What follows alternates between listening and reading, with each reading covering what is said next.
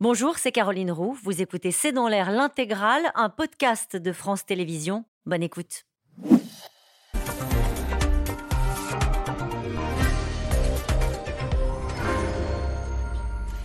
Bonsoir à toutes et à tous. Nous attendons vos questions SMS, Internet et réseaux sociaux pour alimenter notre discussion. C'est le feuilleton qui pourrait faire exploser la NUPES. Les députés de la France Insoumise ont donc voté le retour d'Adrien Quatennens dans un groupe à l'Assemblée, dans leur groupe à l'Assemblée. Une faute politique selon le PS, une honte selon Anne Hidalgo et une décision incompatible avec les valeurs du mouvement. Le député du Nord, condamné pour violence conjugale, a toujours pu compter sur le soutien de son mentor, Jean-Luc Mélenchon. Alors que la classe politique se demande si la parole d'un élu condamné est encore crédible, que les féministes s'insurgent, un autre sulfureux homme de gauche fait un retour dans le débat politique et le débat public. Dominique Strauss-Kahn, qui fait la liste des fautes commises par Emmanuel Macron dans sa gestion du dossier des retraites. Le retour de Katnins et de DSK c'est le titre de cette émission. Avec nous pour en parler ce soir, Nathalie Moret, vous êtes journaliste politique pour le groupe de presse régional EBRA. Je cite votre article du jour, Réforme des retraites DSK, Etri, Emmanuel Macron. Vanessa Schneider, vous êtes journaliste grand reporter au journal Le Monde. Je rappelle votre livre, Succession, l'argent, le son et les larmes, publié aux éditions Albin Michel. Maurice Safran, euh, vous êtes éditorialiste politique à l'hebdomadaire Challenge. Enfin, Brice Teinturier, vous êtes directeur général délégué de l'Institut de sondage Ipsos et enseignant à Sciences Po. Je cite également le baromètre Ipsos Le Point qui est sorti aujourd'hui, euh, où Marine Le Pen est à un point d'Edouard Philippe, un point donc d'être la personnalité la plus populaire euh, en France et elle n'avait jamais atteint ce niveau-là. Bonsoir à tous les quatre, merci de participer à ce C'est dans l'air en direct. Je me tourne euh, vers vous, Nathalie Moret. Ils ont voté, les députés de la France Insoumise, et ils ont dit oui au retour d'Adrien Quatennens. Alors ça n'a pas été un oui franc et massif, hein, puisqu'il y a eu 15 personnes au sein du groupe qui ont voté contre la réintégration d'Adrien Quatennens au sein de la groupe du France, euh, de la France Insoumise à l'Assemblée. Euh, il y a quand même 45 députés qui ont voté oui. Ce vote, il était prévu. Il était prévu depuis le mois de décembre, date à laquelle Adrien Quatennens a été condamné par la justice à l'issue d'une procédure de plaidé coupable. Le groupe avait alors décidé de l'exclure pendant quatre mois. Donc pendant quatre mois, il a siégé sur le rang des non-inscrits et il était convenu de procéder à un vote pour qu'il revienne ou qu'il ne revienne pas mhm. dans ce groupe. Euh, ça, fait, ça, pose beaucoup de débats parce que finalement, en quatre mois, pas grand-chose n'a changé.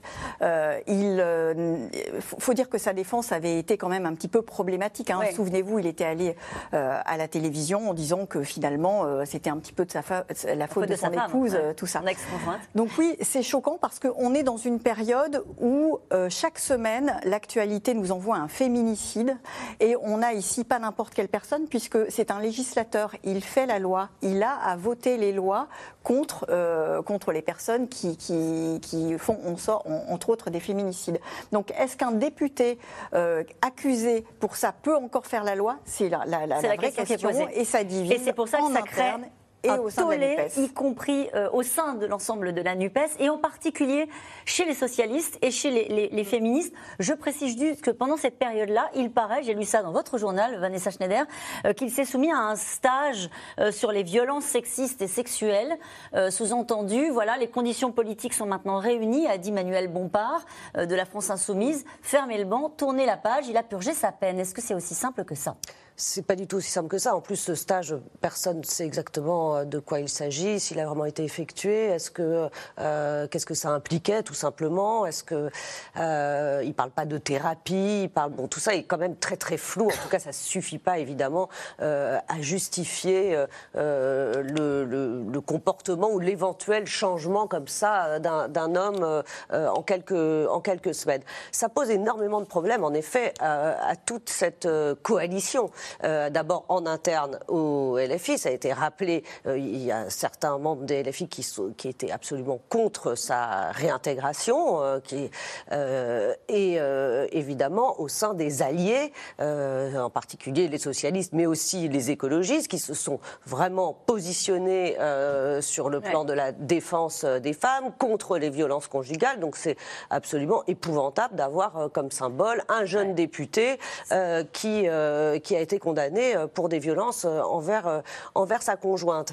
Alors là, je trouve, on est direct, vraiment dans un cas où les réflexes politiques s'opposent au bon sens, et à la moralité mm. et à la morale. Et euh, en effet, le, le, bon sens voudrait qu'il euh, reste. Il a été élu, donc euh, s'il veut démissionner, il mm, peut démissionner. Mais bon, à partir du moment où il a été élu par le peuple et qu'il n'a pas été condamné à une peine d'inéligibilité, il peut, il peut rester siégé, mais il pouvait rester siégé non inscrit, ce qu'il a fait pendant ces quelques mois, ce qui ne l'a pas empêché de s'exprimer. D'ailleurs, on peut s'exprimer aussi quand on est non inscrit.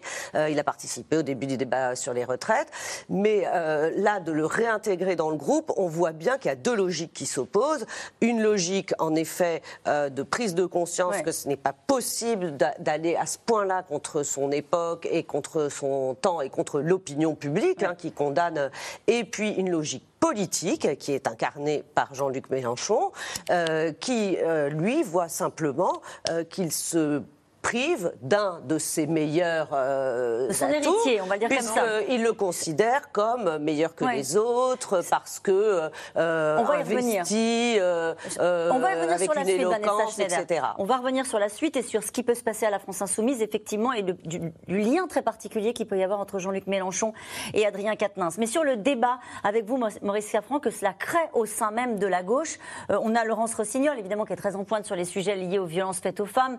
elle dit l'exemplarité, cela signifie éviter l'amnistie politique pour ses amis. Ça accentue, ça accentue une crise qui existe au sein de la NUPES pour d'autres raisons que le cas Mais effectivement, c'est extrêmement compliqué euh, pour des partis, pour, quatre partis, le Parti communiste, LFI, le PS et les Verts, qui insistent sur la nécessité euh, du poids des femmes, c'est incompréhensible pour les Français. C'est réellement incompréhensible.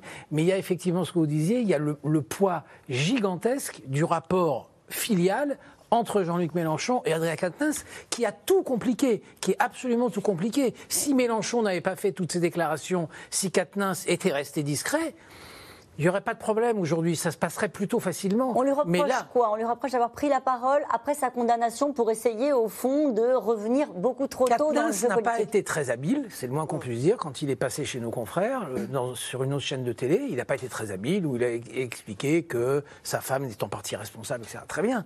Mais toutes les déclarations folles de Jean-Luc Mélenchon, toutes les déclarations folles. Pourquoi Parce qu'il parce qu'il a dit qu'il fallait qu'on le lâche, parce que ce jeune homme n'allait pas payer toute sa vie pour ce qui n'est pas un crime, etc. Il est sorti de son rôle complètement. Et le, et le vote, c'est un vote totalement truqué. C'est un vote qu'a imposé Jean-Luc Mélenchon depuis le premier jour. Il dit avant c'était faute avouée à moitié pardonnée. Aujourd'hui, c'est faute avouée, jamais pardonnée. Voilà ce que dit Jean-Luc Mélenchon. Il dit ça suffit. Il a été condamné, il a purgé sa peine. Passons à autre chose c'est pas non plus c'est pas non plus complètement faux. On pourrait rentrer dans cette discussion, mais pourquoi l'a-t-il géré de façon aussi tendue, aussi euh, exacerbée? On va y revenir. Question. En tout cas, au Parti socialiste, euh, on bah, sent bien que c'est oh. peut-être une occasion en or. En tout cas, il y a beaucoup de colère dans la voix euh, des responsables socialistes. Peut-être pense-t-il que dans l'opinion, cette décision sera condamnée? À votre avis, Brice Teinturier? Oui, moi je crois que c'est une pièce supplémentaire dans ce qui ternit depuis maintenant euh, plusieurs mois l'image de la France insoumise. Euh, mais euh, je rebondis sur ce que dit Maurice Safran, qui me paraît être la clé des réactions aussi du Parti socialiste et des écologistes, moins bruyants quand même pour, pour condamner qu'Olivier Faure. c'est que la NUPES est fragile pour des raisons politiques. ce qui a affecté l'unité de la NUPES, c'est beaucoup plus, par exemple, la partielle de l'Ariège récente que cette affaire-là. Mais pour le Parti socialiste ou les alliés, il vaut mieux euh, repartir sur quelque chose de consensuel dans l'opinion, la condamnation du retour d'Adrien Quatennens euh, à l'Assemblée après ses, propos, que d'aller sur les causes politiques.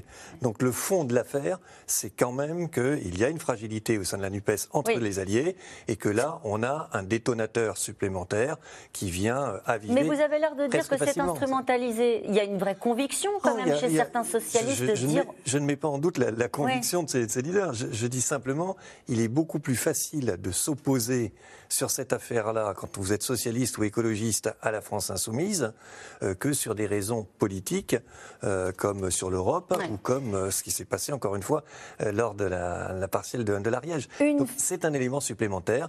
Et l'image de Jean-Luc Mélenchon joue aussi en négatif. Son soutien indéfectible joue en négatif et renforce en réalité. Alors, on va revenir sur cette affaire. Une faute, une décision inacceptable. Les socialistes ne décolèrent pas depuis le vote de la France insoumise pour la réintégration du député Adrien Quatennens, écarté de la NUPES après sa condamnation euh, pour violence contre son ex-compagne. L'élu du Nord a pu compter sur, on l'a dit, l'indéfectible soutien euh, de Jean-Luc Mélenchon. Juliette Vallon, Stéphane Lopez et Nicolas Baudry-Dasson. Monsieur Quatennens, vous avez la parole. Merci Madame la Présidente. Il est 11h30 hier. Adrien Quatennens pose une question sur l'inflation dans l'hémicycle de l'Assemblée nationale. Au même moment, en coulisses, ses collègues de la France insoumise se réunissent pour décider de son sort. Fera-t-il ou non sa réintégration au sein de leur groupe? Réponse positive pour 45 députés sur 74. Adrien Quatennens s'est engagé à poursuivre le travail qu'il a entamé ces derniers mois pour être en mesure de contribuer utilement à la lutte contre les violences faites aux femmes. La réintégration du député condamné pour violence conjugale, conditionné au suivi d'un stage au sein d'une association féministe, largement insuffisant pour les Verts et le Parti socialiste qui dénonce une faute politique, hors de question qu'Adrien Quatennens soit membre des instances de la NUPES. Depuis toujours, on bat les femmes, depuis toujours, on les méprise, depuis toujours, on les cantonne. Mais justement, ce temps-là doit s'arrêter. Ça suppose qu'il y ait des gestes puissants qui soient opérés. LFI a décidé sa réintégration, nous, nous n'avons pas euh, à, commenter des décisions d'un autre groupe. Ce que je dis juste, c'est qu'il est quand même il, est questionnant, c'est quand même incroyable qu'on n'arrive pas à accepter la sanction d'un député qui a été condamné par la justice, donc déclaré coupable. Pour la majorité présidentielle, une occasion de plus de pointer les divisions au sein de la NUPES. Jean-Luc Mélenchon voulait que son protégé soit réintégré. Son protégé est réintégré. Il y a une caporalisation totale de ce groupe, caporalisation aussi malheureusement totale de la gauche par la France insoumise. Le cas Katnins, qui ne cesse de diviser l'alliance de gauche depuis le début. L'affaire éclate en septembre dernier. Après une dispute, la femme du jeune député du Nord dépose une main courante. Elle l'accuse de lui avoir donné une gifle. Sous pression, le coordinateur de la France insoumise démissionne, mais le malaise s'installe lorsque Jean-Luc Mélenchon monte au créneau pour le soutenir dans un tweet. Adrien décide de tout prendre sur lui. Je salue sa dignité et son courage, je lui dis ma confiance et mon affection.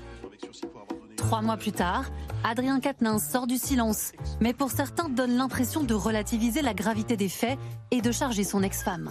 Oui, il y a eu une erreur de ma part, une faute. Il y a eu des faits aussi qui ont été commis par mon épouse, mais j'ai réservé cela à la justice. Vous savez, ça ne fait pas de moi une victime, mais je dois dire cette part de vérité. Je ne peux pas laisser réécrire l'histoire sans par exemple vous dire qu'aujourd'hui encore, je subis des choses que je ne devrais pas subir.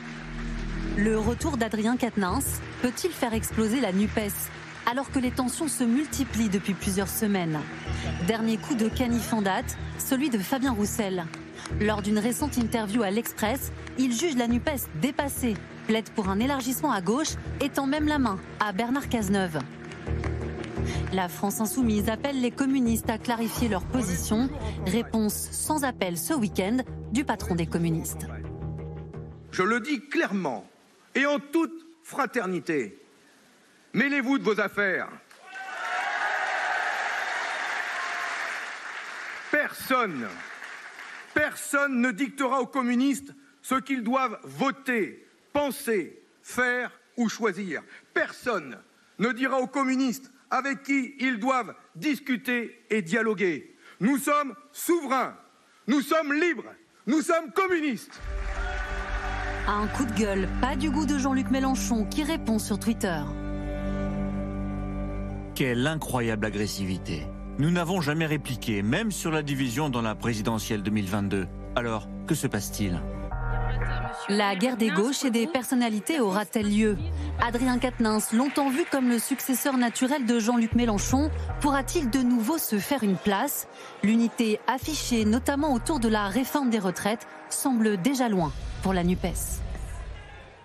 Et cette question de Valérie, peut-on savoir qui sont les députés qui ont voté contre le retour d'Adrien Quatennens? Alors moi, j'ai essayé de le Oui. savoir. J'ai appelé euh, un certain nombre de députés. Je n'ai même pas eu accusé de réception de, de mes SMS. On voit qu'il y a une, une espèce d'omerta incroyable sur ce vote-là. On a déjà le, le- le vote. euh, donc 15 contre 5 et 2 abstentions, mais on sait à peine qui est composait euh, la, la commission chargée de l'auditionner. On l'a su, mais vraiment par, par indiscrétion. Euh, on voit qu'il y a une, vraiment une forte gêne vis-à-vis de cette histoire au sein de la groupe, en- du, du groupe Insou- Insoumis, qui a pourtant théorisé une sorte de transparence dans la vie politique. Et là, on voit bien que c'est absolument pas transparent, c'est au contraire très obscur, et c'est circulé, il n'y a rien à voir. Et c'est le parti, la France Insoumise, qui défendait la révocation des élus. Absolument. Euh, et qui était très allant sur la question des droits des femmes. Ça aussi, sans doute, ça- que, que ça joue dans, dans ce dossier-là, Brice Teinturier Non, mais on retrouve, pardon, mais des pratiques qui avaient déjà été euh, visibles au moment du verrouillage par Manuel Bompard des instances dirigeantes et de l'éviction de tout contestataire potentiel. Et euh, c'est la même logique. Euh, Jean-Luc Mélenchon s'était euh, affublé de l'image de la tortue pendant la présidentielle. Mm. Mais là, on a l'impression qu'effectivement, ils font bloc derrière la carapace euh, pour euh, être dans l'opacité, pour ne pas se remettre en question et sur des principes qui étaient tantôt la critique d'un manque de démocratie, mais les pratiques allaient justement du côté du manque de démocratie, les pratiques de la France insoumise. Et là, il y avait beaucoup de discours sur la cause des femmes et on voit bien que le verrouillage, il se fait. Est-ce que le débat est posé malgré tout? Euh, Comme le dit Jean-Luc Mélenchon, une personne qui a purgé sa peine, euh, au fond, faut avouer aujourd'hui, plus jamais pardonner, ne peut pas revenir dans le jeu politique, euh, alors même qu'il y a une proposition de loi qui a été euh, rejetée au Parlement, qui proposait, euh, au fond, euh, l'inéligibilité hein, pour, pour, les, pour les gens qui avaient été condamnés pour les violences faites aux femmes. Mais là, il n'était pas hors du jeu, il n'était pas mis hors du jeu politique. D'ailleurs, il a pu s'exprimer euh, dans les conditions qu'on a vues et avec euh, tout ce que ça peut avoir de, de choquant, ou la façon dont il s'est exprimé sur, euh, sur les accusations dont il a fait l'objet et, la condamnation. Il, il était encore une fois présent lors du débat sur les retraites. La première fois qu'il est intervenu, il a même été applaudi, debout par certains LFI, ce qui a gêné d'autres. Donc, il n'est il est pas question de l'exclure de, d'exclure de la vie politique quelqu'un qui a été élu. Il a été élu, il fait son mandat. Qu'est-ce que ça coûtait de le laisser chez les non-inscrits? Et c'est là où, euh, euh, en effet, LFI montre plein de, facettes de, sa, de la personnalité de, ce parti et de son leader. C'est que euh, on voit qu'il y a eu des, intimidations, c'est pas nouveau. Hein, toute cette opacité autour du vote, mais il y a, il y a quelque temps, il y avait eu le, on ça avait été dévoilé des échanges de SMS menaçants avec des pro-Katnins qui essayaient d'intimider des cellule. une, Une cellule, cellule qui avait été pour montée. Donc euh, ça veut dire que c'est un vrai sujet de débat en interne. J'ajouterais que le fait que 15, dans ce climat-là, que 15 députés aient osé voter contre, euh, c'est déjà un, un signe Ouais. quand même très fort de, de malaise euh, interne, parce que certains LFI comme le reste de la NUPES, comme euh, les gens du Parti Socialiste ou des communistes, euh, n'ont pas envie de porter ces valeurs et n'ont pas envie d'être associés à un groupe ou à une association euh, politique qui euh, estime que bon bah on peut cogner sa femme et puis après revenir s'asseoir à côté de ses copains Ouais. euh, euh, trois mois après parce que c'est quand même euh, l'image que ça donne voilà. Ouais. Mais avec, avec cette idée que Jean-Luc Mélenchon avait à un moment donné eu des propos un peu malheureux sur, le, sur la gifle. Sur le... Bah oui. Hein, C'est ça. Mais il y a un point sur, sur lequel Brice insistait tout à l'heure qui est fondamental, c'est que la crise politique au sein de LFI, elle est liée aussi avec, euh, avec cette affaire Mélenchon. Ce sont les mêmes qui, euh, cette affaire Quatennens, pardon, ce sont les mêmes qui étaient très prudents vis-à-vis d'Adrien Quatennens, qui voulaient maintenir une, une période plus longue, ce sont les mêmes qui ont été sortis de toutes les instances du parti. C'est pas, c'est pas une, une affaire qui est née comme ça simplement. C'est une crise profonde au sein de l'organisation et du rôle que doit tenir Jean-Luc Mélenchon au sein de cette organisation. C'est lui le patron. Ah ben c'est plus que le patron là. C'est beaucoup Donc, il y a pas de doute patron. là-dessus. Quand Vanessa racontait tout à l'heure que quand il a pris la parole, Katnins, il y a des, des- des députés LFI femmes qui se sont levés pour le soutenir, c'est sur ordre de Jean-Luc Mélenchon. C'est tout à fait clair là. Donc c'est effectivement. Parce qu'il le considère euh, comme, son, fils, préféré. Il le considère. Il, il- il était convaincu d'avoir trouvé son successeur. Ce successeur, cet qui est, qui est extrêmement brillant. Ça, il n'y a aucun doute là-dessus. Il est extrêmement brillant. Il est, et, et c'est vrai qu'il l'aime comme son fils. Et ce tweet qu'on nous a lu tout à l'heure est absolument incroyable. C'est un tweet incroyable. Lequel? Mais quand il explique euh, euh, que c'est un geste malheureux, mais qu'il a tout assumé, qu'il lui reste fidèle, qu'il l'aime, etc., etc. Sauf qu'un parti, c'est pas une famille, c'est un, un parti politique, c'est un Avec des parti politique, c'est pas, c'est pas un- une histoire de famille avec un fils préféré euh, qu'on protège. Ça, ça veut dire qu'il y a des affects qui priment sur des principes. Oui, c'est ça. euh, Ouais, bien sûr. On, on parlait du fils préféré. affaires de la Il y a- politique. Il y en a un qui n'est pas totalement son fils préféré, qui est François Ruffin, euh, Ah qui est donné à, à- à égalité dans un sondage, hein, puisque euh, là, Jean-Luc Mélenchon a tweeté, il a pris les devants en disant c'est formidable, euh, au fond, euh, François est prêt, euh, allons de l'avant, allons-y, euh, alors qu'ils sont donnés à, à 20%, à plus de 20% l'un et l'autre. On sent bien qu'il y a une concurrence interne qui commence à être un sujet Mais- aussi pour lui. Mais en fait, vous avez effleuré euh, la question. Moi, je crois que Jean-Luc Mélenchon, certes, est toujours le patron de la France insoumise, mais c'est un patron, malgré tout, qui avait donné le sentiment au soir de la présidentielle de vouloir passer le flambeau. Et c'est ça l'origine aussi du, euh, du sujet, parce que très vite, il a voulu le reprendre, ce flambeau. Très vite, il a vu que son pouvoir de fondateur et son emprise sur le mouvement pouvaient être contestés. Donc à ce moment-là, vous avez euh, une mobilisation d'une garde rapprochée qui est là pour préserver euh, la figure de Jean-Luc Mélenchon et son rôle absolu au sein de la France insoumise. C'est juste ce qui ressort à chaque fois hein, dans ces, ces différentes crises. Est-ce que ça peut faire exploser la NUPES? Je ne crois pas. Parce que personne, tout simplement, euh, n'a intérêt à ce que la NUPES n'explose au moins jusqu'aux prochaines élections européennes. Euh, non, mais ça peut... euh, euh, c'est une, façon pour les autres partis euh, de mettre un coin avec euh, Jean-Luc Mélenchon qui euh, euh, se présentait comme le père de la NUPES. Et le fait, maintenant, ils ont, euh, comment dire, une, une raison pour lui contester ce droit là. C'est juste ça. Autrement, la NUPES, tout le monde a intérêt à ce que ça existe. C'est quand même, ça a été une, une alliance politique géniale qui a permis euh, effectivement au Parti socialiste de, de- de sauver autant de postes, etc. Donc, non, tout le monde fait de la politique et tout le monde va faire en sorte que cette alliance, euh, la NUPES, euh, Mm. Oui, continue c'est compliqué pour euh, ce qu'il reste du Parti socialiste. En interne, il y a des débats quand même qui sont assez, en, assez interne, virulents. en interne et en externe. Il y a toute la, la, la gauche social-démocrate, On va en. Oui, ex-PS, On va en reparler. qui elle a tout intérêt. Que- Ouais. Alors dans, dans- dans un sondage que Challenge sort demain, on, on voit poindre Bernard Cazeneuve, qui est encore loin de Jean-Luc Mélenchon, mais qui pointe le nez quand même. Et on va en reparler dans un instant parce que vous avez raison. Il y a le retour de DSK que nous avons évoqué ce soir et puis le retour d'anciens éléphants, Mais oui. comme on les appelle, qui pensent peut-être qu'ils ont aussi une carte à jouer. Sur la fragilité de l'attelage, on a bien l'impression que, euh, peut-être pas sur le dossier des retraites, mais sur certains dossiers, de plus en plus, on a la singularité euh, du Parti communiste, la singularité euh, du Parti socialiste qui veut aussi faire entendre sa voix et la France Mais insoumise. ça, elle existait dès le départ, cette fragilité, puisque c'est pas pour rien que ces partis ont été sur des lignes différentes sur un certain nombre de sujets, voire adversaires. Ça a été contraint que, euh, que les partis se soient mis derrière euh, LFI qui s'est imposé en leader. Et en effet, cet événement, euh, ça peut, euh, évidemment, Olivier Faure défend ses valeurs, mais il défend aussi son groupe politique et, et- et son poids politique. Donc cet événement, il peut permettre en effet de rééquilibrer un petit peu les rapports de force. Et c'est le moyen pour les communistes, pour les socialistes, de dire attention, Jean-Luc, tu n'es pas le chef incontesté. Nous existons aussi. On n'est pas tous derrière. Ce n'est pas la NUPES, ce n'est pas un système pyramidal. On va tous être le doigt sur la couture du pantalon. Donc il n'y a aucun intérêt en effet stratégique à exploser.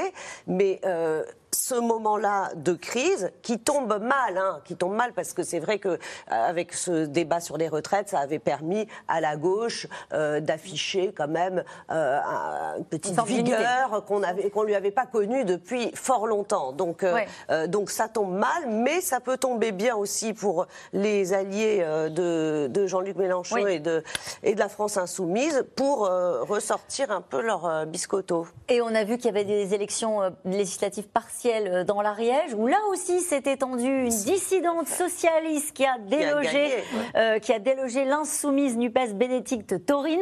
Euh, ça aussi, ça a créé des tensions. C'était le week-end dernier. Oui, tout à fait, ça a créé des tensions, mais moi je crois que la, la coalition de la NUPES qui, qui s'est faite, il faut bien revenir aux conditions de naissance. Après le score d'Anne Hidalgo de 1,7% à la présidentielle, le très bon score de Jean-Luc Mélenchon et le mauvais score d'Yannick Jadot.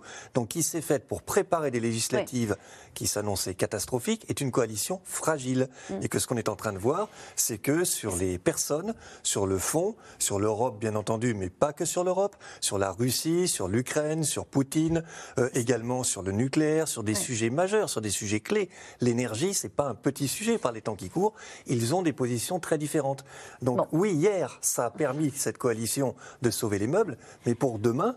Et, et il y a quatre années maintenant, et sur la présidentielle, ça va devenir de plus en plus fragile. Brice et donc, Teinturier. toutes ces différences remontent. Brice Teinturier, sur cette affaire Quatennens, euh, je vous interrogeais tout à l'heure sur l'opinion, sur les Français.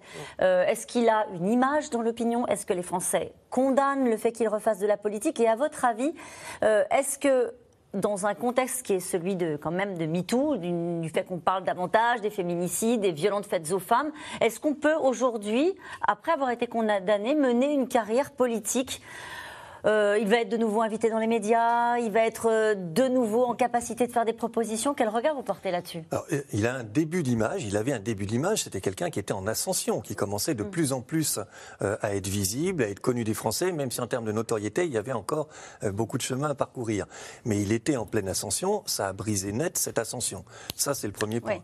Sur le fond, je pense que la grande majorité des Français condamnent évidemment non seulement son comportement, mais ne voient pas, à mon avis, d'un très bon œil, mais je n'ai pas d'enquête là-dessus, euh, son retour. Donc il faut rester euh, malgré tout euh, prudent. Maintenant, est-ce que ça obère sa carrière politique à venir? Pas totalement, parce qu'encore une fois, il n'est pas, il ne s'agit pas de l'empêcher de s'exprimer politiquement. Donc ça va rester un sparadrap, je pense, qui sera collé vraiment à, à son doigt éternellement ou pendant très longtemps, je ne sais Ouais, pas, ouais. euh, on verra. Mais euh, Adrien Quatennens n'est pas pour autant, je crois, exclu de la vie politique. Il est affaibli, euh, il a explosé en pleine ascension euh, et il était effectivement un des successeurs potentiels euh, de Jean-Luc Mélenchon, mais il en avait beaucoup, hein, Jean-Luc Mélenchon, ça, ça aide. Euh, il est très affaibli. De là à dire que c'est terminé pour lui, non, je ne pense pas qu'on Mm. puisse être aussi péremptoire. Maurice Safran? Moi, je trouve ça très, euh, très compliqué parce que le, les, les- les- les suites du mouvement féministe vont le poursuivre. Euh, Ça va être très compliqué. À toutes ces sorties. Il peut, il peut continuer euh, euh, dans le Nord, euh, il peut être élu député, il peut être élu député, mais est-ce qu'on peut imaginer aujourd'hui un Adrien Quatennens, euh, chef national d'un parti? Je ne crois pas du tout. Ouais. Est-ce qu'on peut imaginer un Adrien Quatennens euh, à la tête d'un groupe parlementaire? Absolument pas. Donc ça va être extrêmement, extrêmement compliqué parce qu'il entre dans un contexte et, et- et- et dans une histoire qui prend son affaire de plein front. Et ça va donc être extrêmement compliqué pour lui. Et j'ajouterais que vous, vous, vous dites euh, euh, dans le Nord, euh, oui, il peut être élu député, c'est même pas sûr. Je vois pas pourquoi les- je pense Bien que sûr. les gens du Nord Oui. sont comme euh, ailleurs sensibles à cette question euh, des violences conjugales. Donc ça serait intéressant de voir si ces électeurs, si c'est un, oui, si c'est un handicap euh, à, à une possible réélection. Et si, et si les femmes, juste pardonnez, vous, vous parliez des, des féministes, on- je recite de- à nouveau, c'est toujours dans, dans le monde aujourd'hui, hein, euh, Laurence Rossignol, euh, qui dit c'est une amnistie politique de la violence masculine envers les femmes. Elle a le sentiment qu'il y a quand même quelque chose qui est plus vite pardonné euh, parce qu'on parle de, de- de violence envers les femmes. Vous mais c'est à cause du tempo et du ton qu'a imposé Jean-Luc Mélenchon depuis le début. Celui qui a crucifié en réalité André Quatennens dans l'histoire, c'est Jean-Luc Mélenchon. S'ils avaient été beaucoup plus discrets, beaucoup plus tranquilles, beaucoup plus en retrait, ça ne se passerait pas comme ça se passe aujourd'hui. J'ajoute qu'il y a les instances dirigeantes de la France insoumise et il y a aussi les militants de Oui. la France insoumise. Qu'est-ce qu'ils disent, les militants? Les militants, ils sont fous furieux. Ah. Certains ont claqué la porte. Les militants de la France insoumise, ce sont des militants, pour la plupart, jeunes, euh, très désireux de faire de la politique autrement, de façon beaucoup plus horizontale, et qui sont mus par deux choses, euh, l'égalité homme- homme-femme pour faire euh, schématique, l'égalité homme-femme et la lutte pour, contre le, le- le climat, les dérèglements du climat. Ils n'ont pas compris ça. Pour eux, c'est quelque chose de très très symbolique. Et ils se sont retrouvés dans un parti qui finalement euh, faisait comme les partis qui avaient 30 ou 20 ans d'âge, qu'on connaît tous, et pas comme un parti qui a des nouvelles façons de faire. Certains ont claqué la porte et ça, à mon avis, ces gens-là, ça sera très très difficile de, le- de, de, de Le Monde a publié une tribune d'ailleurs de plus de un millier de, euh, de militants, hein, de- pas d'élus, de la France insoumise qui euh, contestaient euh, La réintégration. euh, oui, de façon très très ferme. C'est vrai des sympathisants, c'est-à-dire pas seulement des militants, mais des, des sympathisants qui effectivement sont. euh, Il y, a- il y a deux marqueurs euh, très importants pour les sympathisants de la France insoumise. Il y a la question de l'égalité et des discriminations sous toutes leurs formes, donc y compris évidemment euh, hommes-femmes. Donc c'est quelque chose qu'ils ne peuvent pas supporter, puisque l'ADN d'un sympathisant de la France insoumise, il s'est construit là-dessus. Et puis il y a les enjeux climatiques, donc euh, euh, l'égalité, les discriminations, les enjeux climatiques. Donc ça vient frontalement casser ça. Mais un peu encore une fois, comme était venu frontalement casser l'idéal démocratique euh, Oui. avancé par la France insoumise sur le verrouillage du parti au service. Mais l'image s'est abîmée depuis. Mais l'image s'est abîmée. Moi, je ne cesse de le dire et de le redire depuis le mois de septembre, donc bien avant tout cela. L'image de la France insoumise s'est considérablement abîmée et celle de Jean-Luc Mélenchon également. Lui aussi a connu euh, la disgrâce et elle dure depuis longtemps. Dominique Strauss-Kahn, euh, effacé de la scène politique et médiatique depuis naturellement le scandale du Sofitel, tente régulièrement euh, des retours calibrés pour faire part de ses expertises sur surtout les sujets économiques. Après ses leçons sur la crise du Covid, le voilà de retour sur la réforme des retraites. Théo Manval et Léa Demirjian. Et soudain, il réapparaît. Dominique Strauss-Kahn estime avoir des choses à dire et il le fait savoir sur Twitter, façon bande-annonce. Bonjour. Dans quelques heures, je partage mon point de vue sur la crise provoquée par le texte de loi sur les retraites. Créer l'attente en bon communicant, avant de dévoiler un texte de 4 pages dans lequel l'ancien patron du FMI étrille les erreurs, selon lui, d'Emmanuel Macron. Première d'entre elles, le moment choisi en pleine période d'inflation.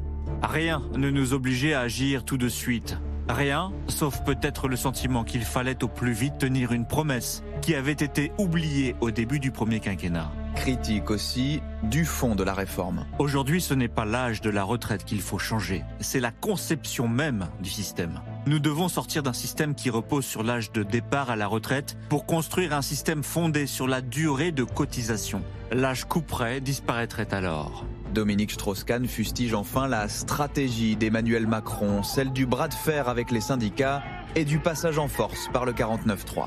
Il aurait pu bravement aller au vote, quitte à le perdre. Ce n'aurait certes pas été glorieux, mais la tension serait retombée. Écouter et comprendre la rue fait aussi partie de la responsabilité politique. Et DSK d'appeler à repousser l'entrée en vigueur de la loi. Dans le camp du président cet après-midi, on joue l'indifférence. Est-ce que je l'ai pas lu? Vous l'avez pas lu? Non. Pourquoi vous l'avez pas lu? Parce que les revenants, euh, ça ne m'intéresse pas. Dominique Strauss-Kahn a été un ministre important de la République française.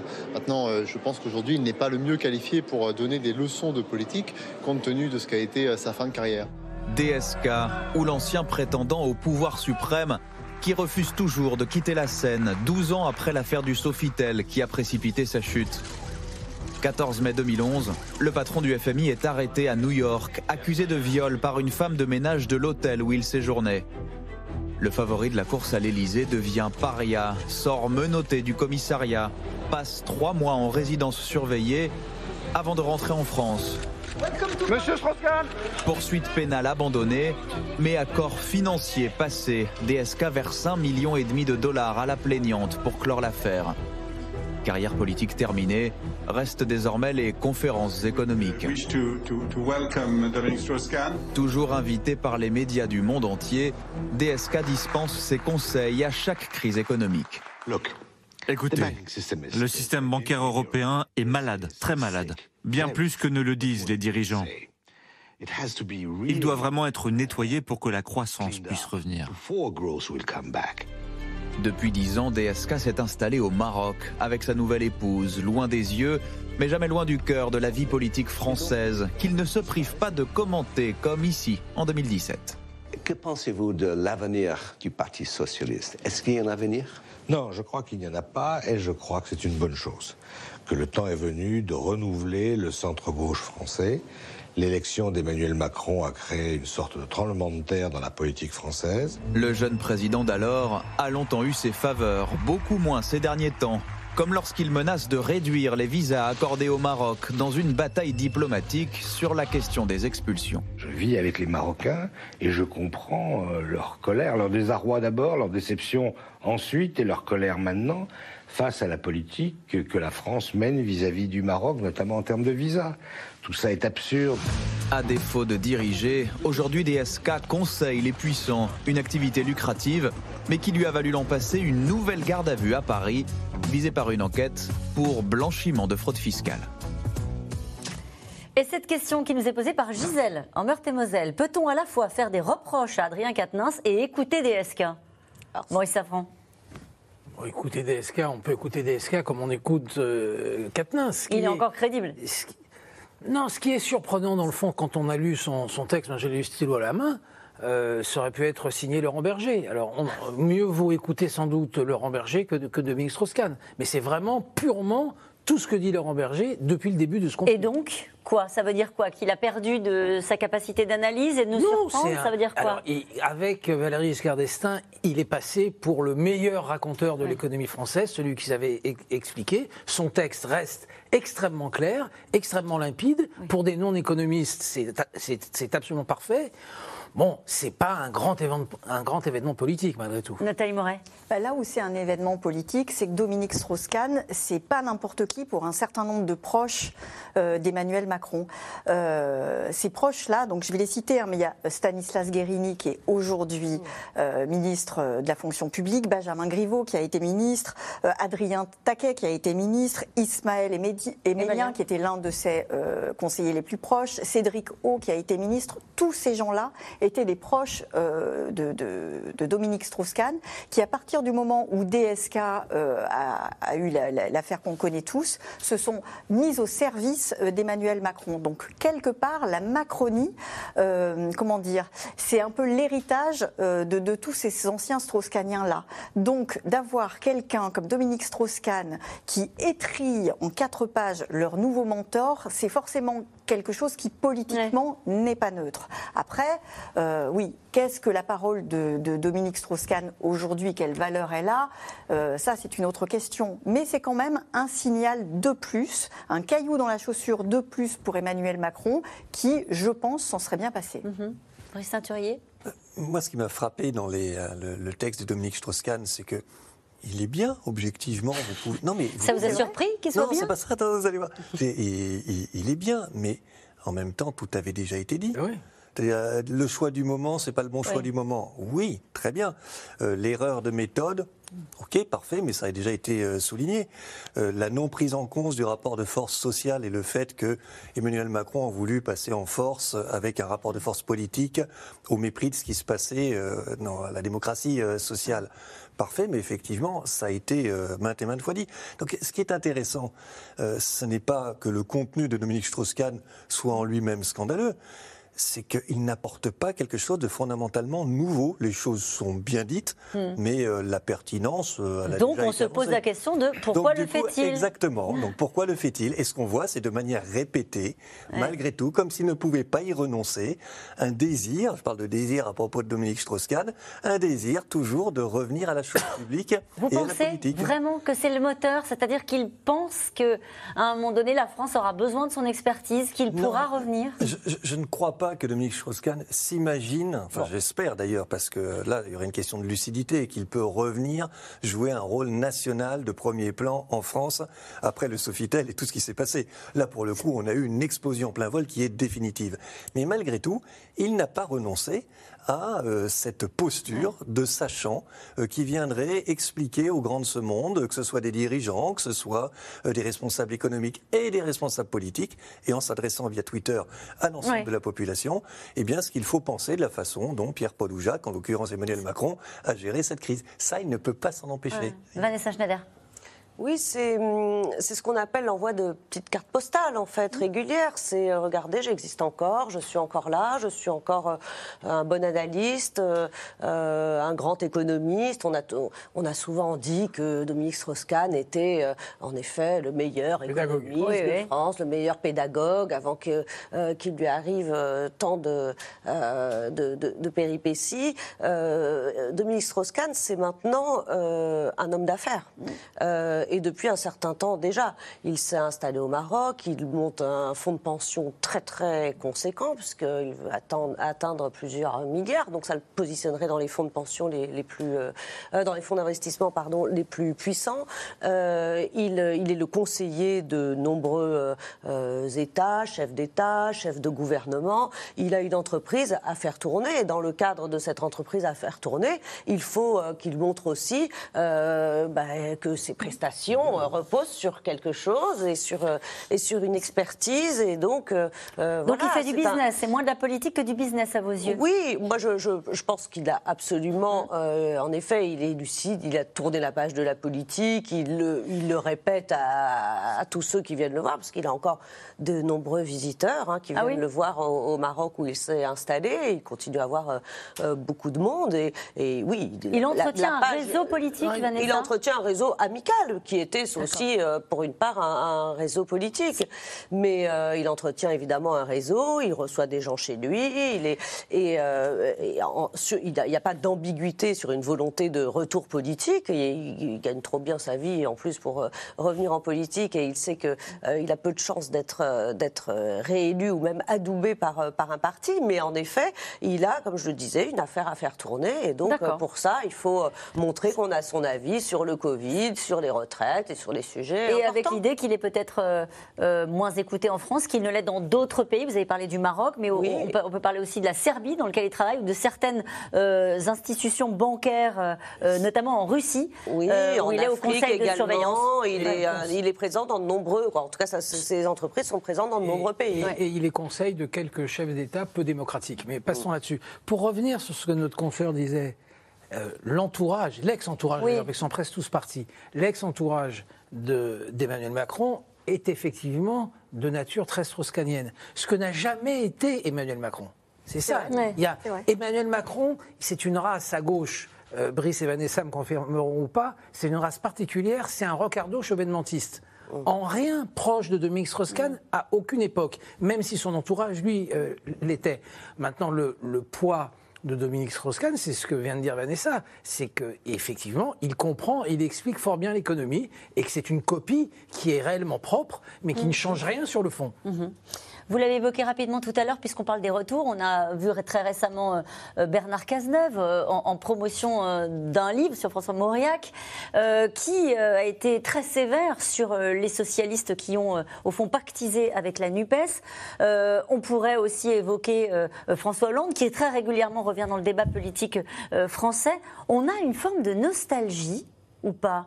Euh, Est-ce qu'on est toujours à se tourner vers le passé en disant la solution viendra d'un recours, d'un retour? Le, problème, c'est que la, nature a horreur du vide et que on sait quand même, euh, les Français s'aperçoivent euh, de plus en plus, et en particulier euh, lors de cette euh, séquence euh, des retraites, que le gouvernement, s'y prenait euh, tout de même fort mal, et qu'il n'y avait pas non plus euh, d'incarnation euh, dans l'opposition, de figure, un peu de poids pour euh, euh, se faire euh, entendre euh, à la mesure, en tout cas, du, du- problème Donc euh, oui, il y a, il y a- en effet, on, euh, les on- vous disiez les éléphants, les gros les calibres, euh, les, euh, des gens qui ont exercé des fonctions. euh, Bernard Cazeneuve, il a été Premier ministre, certes pas très longtemps, mais il a exercé un, un nombre de responsabilités assez Mhm. importantes. L'ancien président de la République, voilà. Bon, il y a des gens qui ont du poids, qui ont quand même à la fois du poids dans l'opinion, mais qui ont aussi qui, incarnent une épaisseur qu'on trouve assez peu dans le débat public euh, actuel. Et, c'est vrai qu'il y a un, sentiment de, de alors c'est toujours délicat de parler de baisse de niveau parce que ça fait toujours c'était mieux avant. Mais bon, c'est vrai qu'on n'est pas esbody et je pense pas que l'opinion publique soit esbody euh, ni par les, euh, les ni par le gouvernement ni par les opposants qui se sont exprimés. En sachant que je, je sur ce conflit, la réforme des retraites. Je, rajoute un éléphant qui a les cartes en main dans cette fin de semaine, qui est Laurent Fabius, le président du Conseil constitutionnel, vers qui tous les regards sont tournés, puisque le Conseil constitutionnel va devoir statuer en fin de semaine sur la réforme des retraites. Mais sur Bernard Cazeneuve ou, euh, François Hollande, je ne pense pas qu'il y ait nostalgie vis-à-vis des personnes. Quand on regarde les mm. courbes de popularité, euh, François Hollande, 26% de jugements favorables, 66% de jugements défavorables, mmh. c'est quand même beaucoup. Et Bernard Cazeneuve, 26% de jugements favorables, 50% de jugements défavorables.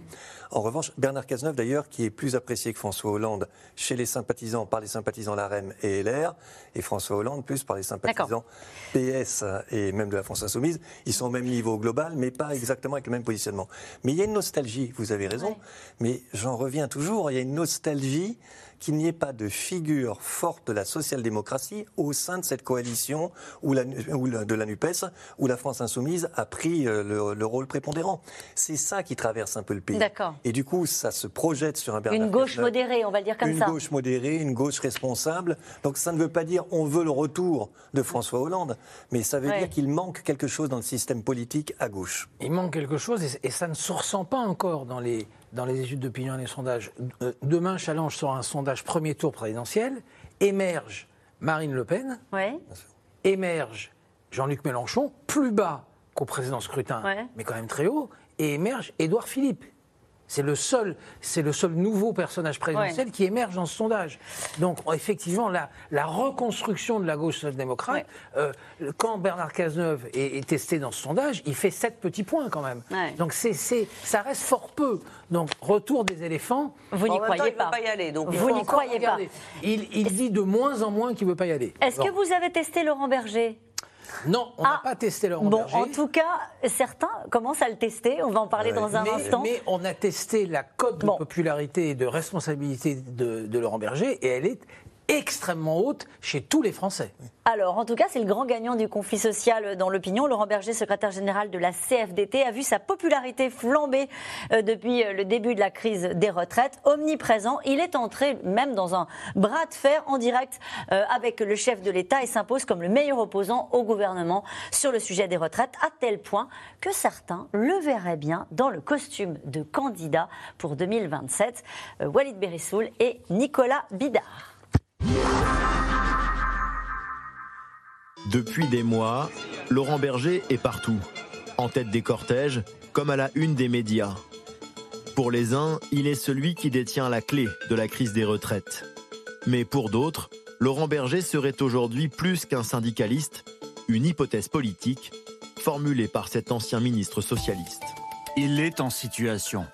Pour la social-démocratie orpheline, il est le seul qui la représente. Au cœur d'un conflit social historique, les sondeurs testent la popularité des leaders syndicaux. Entre la CGT et la CFDT, c'est Laurent Berger qui s'impose, avec 58% d'opinion favorable. Ce chercheur en sciences politiques a voulu savoir ce que cela donne en termes de potentiel électoral. Et d'après son enquête, 11% des sondés le verraient candidat à la prochaine présidentielle. Aujourd'hui, Laurent Berger euh, pourrait euh, attirer sur le plan politique, voire sur le plan électoral, une partie de la gauche qui ne se reconnaît pas forcément dans la NUPES, jugée trop radicale, trop rupturiste, et qui ne se reconnaît pas non plus aujourd'hui dans Emmanuel Macron, et, dont l'actuelle réforme accélère d'une certaine manière la sécession. Et cette fraction de l'électorat qu'on va appeler de, de gauche social-démocrate, de gauche modérée, apprécie tout particulièrement Laurent Berger. Mais lorsque la question est posée au principal intéressé, Jamais sa réponse ne varie. Je l'ai dit, je l'ai toujours dit, je l'ai répété. Et je sais qu'on est dans un milieu où parfois quand on dit non, ça, veut, ça peut vouloir dire autre chose. Pour moi, c'est jamais le cas. Quand je dis non, c'est non. Et je ne ferai pas de politique à l'issue de mon mandat qui arrivera euh, assez rapidement. Hein. C'est pas comme ça que doivent se comporter les anciens responsables syndicaux dans notre pays. Et j'en ai pas envie en fait. Je suis désolé de le dire, j'en ai pas envie. Jamais encarté nulle part, sauf à la CFDT. Laurent Berger serait-il un homme politique qui ne le sait pas encore? C'est ce que pense Daniel Cohn-Bendit, ex-soutien déçu d'Emmanuel Macron pour qui tout est affaire de circonstances. comme par exemple le risque de l'extrême droite au pouvoir. Il est pour l'instant syndicaliste jusqu'au bout des doigts. Et donc c'est très sincère de sa part de dire la politique c'est pas mon c'est pas c'est pas pour moi. Et puis il peut y avoir une situation où d'effondrement de la société française et des euh, des valeurs dans la société qui poussent même un syndicaliste à se poser le problème autrement. Un autre sujet lui tient à cœur, c'est l'écologie. En vue de la présidentielle de l'an dernier, Laurent Berger s'était engagé aux côtés de Nicolas Hulot pour un pacte du pouvoir de vivre. 90 propositions qui ressemblaient à s'y méprendre à un projet politique. C'est euh, un nouveau modèle de société qui répond à trois enjeux. La crise sociale, la crise écologique et la crise démocratique. La crise démocratique. Ces temps-ci, Laurent Berger emploie souvent ce terme, ce qui a le don d'agacer le chef de l'État et son entourage. Laurent Berger ne fait pas de syndicalisme, il fait de la politique. La bataille des retraites serait-elle le premier combat politique de Laurent Berger? Lui refuse de s'enfermer dans ce rôle, préférant celui de lanceur d'alerte. Mais pour ceux qui lui prêtent un destin dans les urnes, la Pologne de Lech Walesa ou le Brésil de Lula, deux anciens leaders syndicaux, prouvent qu'en politique, il ne faut jamais dire jamais. C'est vrai qu'il dit non dès qu'il peut. Hein. Oui, mais en même temps, il dirait oui, il se ferait flinguer immédiatement. On est quand même très très loin de la présidentielle. Non, mais c'est Ouais. vrai, ce serait quand même une erreur euh, colossale que de dire ah oui, ça m'intéresse, euh, alors qu'il commence tout juste à être connu et, et apprécié des Français. Donc il n'y a pas d'autre choix. Et puis je pense pas du tout que, en effet, euh, sa décision, euh, euh, il- je pense qu'il est sincère quand il dit non. Ça ne veut pas dire qu'il ne pensera pas oui euh, dans deux ans ou dans trois ans. Cette question, Laurent Berger n'est-il pas devenu le modèle d'expression publique dont tous les politiques devraient s'inspirer Roturier. Je crois que s'il est populaire, et indéniablement il est populaire, c'est pour cette authenticité, cette sincérité qui transparaît dans, dans l'engagement. Euh, moi, je ne sais pas si euh, demain, dans trois ans, dans quatre ans, euh, il sera éventuellement candidat. Mais quand il dit non, on sent bien que c'est un non de conviction. Et c'est ça que les Français ressentent à propos de la politique, un déficit de conviction, un déficit d'exemplarité. Et lui incarne plutôt justement ces deux dimensions. Donc ensuite, il peut se passer encore une fois mille choses d'ici quatre ans. Euh, c'est un homme de devoir aussi. Donc, mais euh, réellement, parce que souvent les candidatures par devoir, on a fait le coup aux Français. euh, là, je pense malgré tout qu'il peut y avoir encore une fois de la sincérité euh, chez lui. Et puis, il incarne politiquement cette figure qu'on évoquait à travers un Bernard Cazeneuve ou d'autres, qui semble manquer à une partie de la gauche et au système politique. Mm. La social-démocratie, pour faire court. Ouais, ouais, Et, la gauche euh, modérée. euh, donc voilà, donc ça, fait beaucoup de choses. D'ailleurs, c'est amusant ce reportage parce que le premier qui a lancé l'idée, Laurent Berger, c'est Cohn-Bendit. Mm. Le premier, tout, tout le monde a dit, mais il est totalement tombé sur la tête, et ça a été repris en boucle ensuite. Mais effectivement, il est, il est aujourd'hui la grande figure de la gauche social-démocrate. C'est c'est lui. Mais vous considérez qu'il a réussi Parce que la question qu'on peut se poser, il y a une nouvelle journée, journée de mobilisation demain. À un moment donné, il va falloir retomber sur ses pattes quand on est un syndicat réformiste. Euh, si le Conseil constitutionnel valide la réforme des retraites, que va faire Laurent Berger? Il va peut-être donner le sentiment à une partie d'une base qui est un peu radicalisée qu'il déserte et qu'il tourne une page. C'est son problème, mais il dit depuis plusieurs semaines que quand la loi euh, sera en, en- en place, il arrêtera le mouvement. Alors c'est effectivement compliqué. Il y a une aile gauche au sein de la CFDT qui va lui mener la vie dure jusqu'au prochain congrès, mais il quitte son poste. Donc il est dans une, il est dans une situation qui est un peu particulière malgré tout. Nathalie Moret? Ce que je trouve intéressant, c'est que Laurent Berger, il correspond à euh, ce qu'en France, on aime bien appeler l'homme providentiel. C'est-à-dire, vraiment, c'est les récits que cherche tout candidat à la présidentielle, dire je suis l'homme providentiel. Et lui, je pense qu'il est populaire puisqu'il dit qu'il ne l'est pas. Donc, quelque part, il s'inscrit en contre par rapport à ça. Euh, ça va être très intéressant d'observer justement ce que vous disiez, ce qui va se passer dans les prochains jours. Parce que, effectivement, il a émergé, il a fait la couverture des magazines, ce qui est finalement assez rare pour un, un patron de syndicat. Et là, il risque de tout perdre dès ce vendredi, si jamais le projet de loi, euh, le Conseil constitutionnel le valide. Euh, quelle va être la porte de sortie pour la CFDT. Euh, Est-ce que euh, c'est pas simplement pour la CFDT, c'est pour euh, l'ensemble Le des corps intermédiaires qui ont été foulés aux pieds depuis six ans par Emmanuel Macron.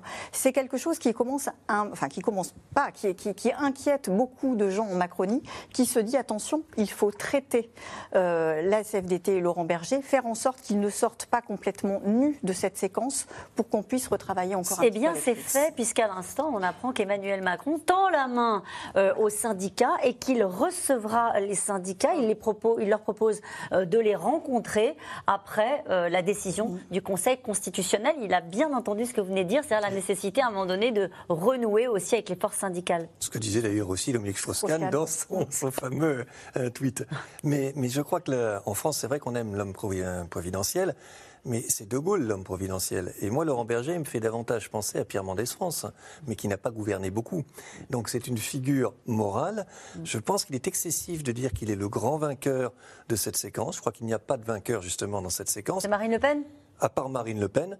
Mais euh, le grand vainqueur, quand finalement la réforme pour laquelle vous vous êtes opposé, que vous avez combattu, euh, bah, finit par passer, sous réserve de ce que le Conseil constitutionnel dira, c'est quand même un peu excessif. En revanche, il a su mobiliser, il a su euh, donner un cadre pacifié à ces mobilisations et garder un cap constant. Mais il peut être débordé par de la radicalité et renvoyé à une forme d'échec malgré Ouais, tout, d'accord. qui est que c'est Emmanuel Échec Macron parce que la loi est passée. ah bah, Ouais. Ça fait quand même partie de la réalité. Donc, Parce qu'on est aussi dans, dans- dans la politique française, on est souvent dans des cas de figure très particuliers.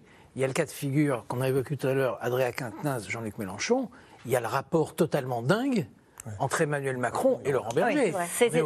On est aussi dans un cas de figure tout à fait particulier. Et d'ailleurs, à chaque interview, quand on interroge Laurent Berger sur ses rapports personnels et politiques avec euh, Emmanuel Macron, il en tremble tellement ça l'énerve qu'on lui, qu'on lui repose la question ce thème-là. Mais ils sont en, ils sont en conflit depuis 2015-2016. C'est pas d'aujourd'hui. Sur quoi? Sur Au un fond. point très précis, quand Emmanuel Macron est ministre de l'économie, François Rebsamen est ministre du travail, il quitte son ministère parce qu'il tombe malade, il retourne dans sa ville de, de Dijon. Et Emmanuel Macron obtient de François Hollande, qui a les yeux de chimène pour Emmanuel Macron à cette période-là, il obtient la création d'un grand ministère de l'économie et du travail. Et c'est euh, le- Laurent Berger auprès de François Hollande qui fait capoter l'opération. De ce jour-là, entre eux, c'est un conflit absolument terrible. Mais ça, ça joue encore aujourd'hui. C'est ça qui est absolument fou. Vanessa Schneider J'ajouterais que ce, qui plaît aussi chez Laurent Berger euh, dans l'opinion, c'est en effet, il, remplit quelque part euh, euh, ce vide de, de- de leader social-démocrate, mais plutôt que de parler d'homme providentiel, il incarne ce que dans un autre genre, ce que les Français semblent chercher depuis des années.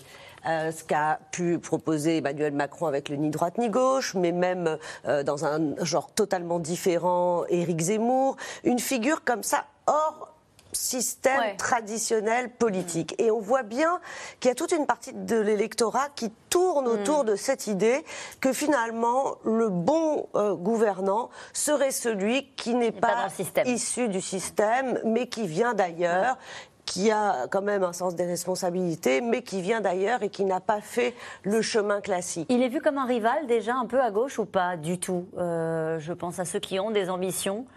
Euh, vous disiez, il dit surtout pas qu'il est candidat parce qu'il il- il se ferait désinguer. Euh, est-ce qu'il est vu déjà Est-ce qu'il est surveillé Alors, par euh, c'est- difficile à dire. Même en Macronie, d'ailleurs, Pour l'instant, au sein de, de la gauche, grand à part François Hollande qui espère revenir, on ne voit pas de. Olivier Faure n'ose pas dire qu'il sera candidat, oui. ni aucune autre figure. Donc, Bon. mais je pense que son parcours est surveillé de près et que ses codes de popularité sont surveillés de très près à gauche. Oui. Un, un rival, pas encore, un symptôme, oui. Un symptôme d'un malaise à gauche et de la recherche, malgré tout, d'une figure qui incarnerait ce positionnement Et politique. nous revenons maintenant à vos questions. Euh, Est-ce sur l'insistance autoritaire de Jean-Luc Mélenchon que la France insoumise a réintégré Adrien Quatennens? Je pense qu'il n'a même pas eu besoin d'insistance autoritaire. C'était quelque chose, c'était un non-dit, c'était clair, il devait revenir, et c'est ce qui s'est passé. Je suis Lillois, Adrien Quatennens est mon député, mais pourquoi n'a-t-il pas remis son mandat en jeu? Il a perdu toute légitimité pour moi. Elle est importante cette question. Il aurait pu dire je repasse devant euh, le suffrage. C'est dans le programme de la France je- Insoumise. je, de, de la part de, de quelqu'un qui a été condamné pour euh, violence conjugale et qui laisse entendre qu'il a été. Alors il dit, je ne vais pas prononcer le mot victime, mais quand même un petit peu. euh, c'est pas étonnant qu'il n'ait pas pensé à remettre son mandat en jeu. Je pense qu'il n'est pas du tout dans cette logique-là, et il a l'air euh, plutôt de considérer euh, euh, qu'il fait l'objet d'une injustice. Adrien Quatennens peut-il toujours prétendre remplacer Jean-Luc Mélenchon? Pourrait-il se présenter en 2027 Non, non. Non, là, Très, dif- très là, difficile. c'est plus que difficile. Ça, ça explique en partie l'état de nerfs et de rage de Jean-Luc Mélenchon, qui préparait Quatennens, je ne sais pas s'il préparait Quatennens pour euh, 2027, mais il le préparait pour la suite. Et effectivement, je crois que, que, euh, ça, ça- ça a provoqué les clashs et les conflits au sein de LFI. Les politiciens ne devraient-ils pas être exclus définitivement de la vie politique en cas de condamnation? Florence, dans les Pyrénées-Atlantiques, je le disais rapidement tout à l'heure, il y a eu cette proposition de loi à l'Assemblée, portée je crois par Aurore Berger, qui disait qu'il faut qu'il y ait une in- inéligibilité automatique lorsque les responsables politiques sont condamnés euh, dans des cas de, de violence euh, intrafamiliale. On Cette demande- proposition a été rejetée. On demande euh, au personnel politique d'être irréprochable et d'être exemplaire. Rappelez-vous, l'une des premières lois votées en 2017 quand Emmanuel Macron arrive au pouvoir, c'est justement ça, une loi pour la transparence de la vie politique et pour l'exemplarité. Euh, on voit bien que euh, c'est une forte demande des gens, mais dès qu'on arrive dans le nœud du problème, ben, on la contourne. Et dès qu'on arrive sur des cas concrets aussi, on a pu le voir dans un autre registre avec euh, euh, les époux Balkany qui ont été réélus malgré des condamnations. Donc euh, il y a des électeurs qui choisissent de réélire euh, des élus condamnés. Donc il y a une ambiguïté aussi de l'opinion sur ce sujet. Mais, mais le mouvement qui monte, c'est quand même celui que- Oui. qu'on entend ce, ce soir. C'est-à-dire de plus en plus de Français qui considèrent comme incompréhensible qu'on puisse continuer à exercer des fonctions de représentant de la nation. Un député, c'est un représentant de la nation, euh, quand on a commis, euh, Et un en l'occurrence, des... Juste une question, Maurice Safran, en tant qu'éditorialiste politique à Challenge. Est-ce que vous pensez que les médias euh, vont à un moment donné euh, réinviter euh, Adrien Quatennens comme si c'était un invité comme les autres? Je pose aussi la question à Vanessa ou aussi euh, à vous, Nathalie Moret. Mais euh, euh, est-ce qu'il peut reprendre sa place dans le débat médiatique? Peut-être pas dans le cœur des Français, peut-être pas au sein de la France Insoumise. euh, Je pense que petit à petit, effectivement, il reviendra, euh, il reviendra sur les plateaux. euh, c'est un, c'est un, bon- c'est un excellent commentateur de la vie politique. Euh, maintenant, le, le- le problème pour lui se posera pour les grands rendez-vous. Ouais. Pour les grands rendez-vous. Le jour où il y aura une grande émission euh, sur votre chaîne ou ailleurs avec les, les- les représentants, les grands représentants de chacun des grands partis, ça ne sera pas Quatennens. Même si c'est le meilleur sans doute dans son camp, ça ne sera pas Quatennens. Ça, c'est impossible. Est-il vrai que Jean-Luc Mélenchon aurait désigné François Ruffin comme son dauphin politique? Oh non. Oh non, dit euh, Maurice Safran. Oh non. Parce que? Oh, Parce qu'ils sont, ils sont sont très plus- différents, ils sont aujourd'hui très différents. Ils ne sont plus sur la même ligne politique. Euh, N'oublions pas le grand interview que, euh, qu'il a accordé Ruffin à l'Obs à la sortie de l'été. Je suis social-démocrate pour les petits pas contre la révolution. C'est un Ouais. sacré choc quand même. Donc sur, même sur le plan politique, ils Jean-Luc Mélenchon se sent plutôt menacé par euh, la sûr. démarche euh, de Ruffin, qui est, euh, qui est très populaire et qui euh, incarne en effet euh, cette, euh, cette gauche populaire, tout en euh, donnant un, un côté plus moderne, plus euh, pragmatique aussi, plus concret, euh, à la fois dans son mode de communication et dans l'application de idées. Je trouve que plus vous avez de, de dauphins, euh, Bompard, Quatennens, Oui. euh, Ruffin, eh bien, euh, plus vous témoignez, vous voulez rester quand même plutôt le leader en politique. il n'y a pas de doute là-dessus, à vos yeux, hein, sur le fait qu'il souhaite euh, se succéder à lui-même à la je tête pense de que Jean-Luc. Mélenchon, en tous les cas, ne veut pas aujourd'hui décider de qui sera le leader de la France Insoumise en 2027. Quelle est la crédibilité de DSK Pardon, excusez-moi. Et qui veut préserver juste sa possibilité. Merci. Euh, quelle est la crédibilité de DSK pour intervenir en, don- en donneur de leçons? C'est un économiste reconnu. Il a, comme Vanessa euh, l'a rappelé, une entreprise. Euh, il a des clients prestigieux, des États, etc. Donc il a une expertise qui est reconnue et c'est à ce titre-là qu'il s'exprime, qu'il s'exprime de son plein gré. Personne ne lui demande son avis. C'est lui-même qui intervient dans le débat. Et on l'a vu dans le reportage tel qu'il a été fait tout à l'heure. Il y a eu des interviews de Dominique Strauss-Kahn dans la presse étrangère, mais j'ai pas souvenir d'avoir de l'avoir vu invité euh, dans des médias nationaux. repousser la publication de la loi comme le sujet suggère DSK, serait-ce un aveu d'échec pour Emmanuel Macron? Euh, c'est vrai que c'est une des propositions qu'il fait. Ça peut être une porte de sortie aussi. Ça peut être une porte de sortie euh, habile. Hein. On a déjà vu euh, des tours de passe-passe comme ça sur des lois impopulaires qui ont été qui ont été votées et puis finalement dont on a dit on verra l'application plus tard.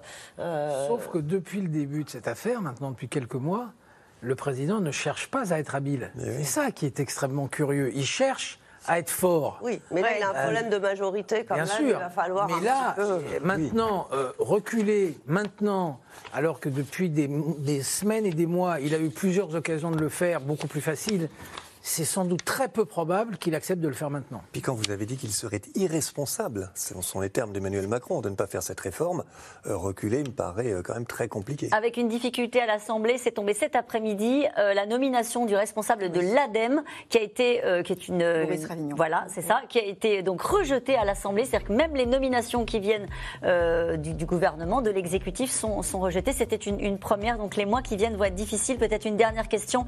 Il n'y a jamais de bon moment pour une réforme des retraites, n'est-ce pas? Il n'y a pas de bon moment, mais il y a une façon de la faire passer et de l'expliquer. Et là, on a, ça, a vraiment été euh, un échec de bout en bout. Avec une mobilisation, 12e journée de mobilisation demain. Merci à vous tous. C'est la fin de cette émission. On se retrouve euh, demain dès 17h30 pour C'est dans l'air l'invité. Ensuite, C'est dans l'air. Et n'oubliez pas que vous pouvez nous retrouver quand vous le souhaitez en replay, mais aussi en podcast. Belle soirée.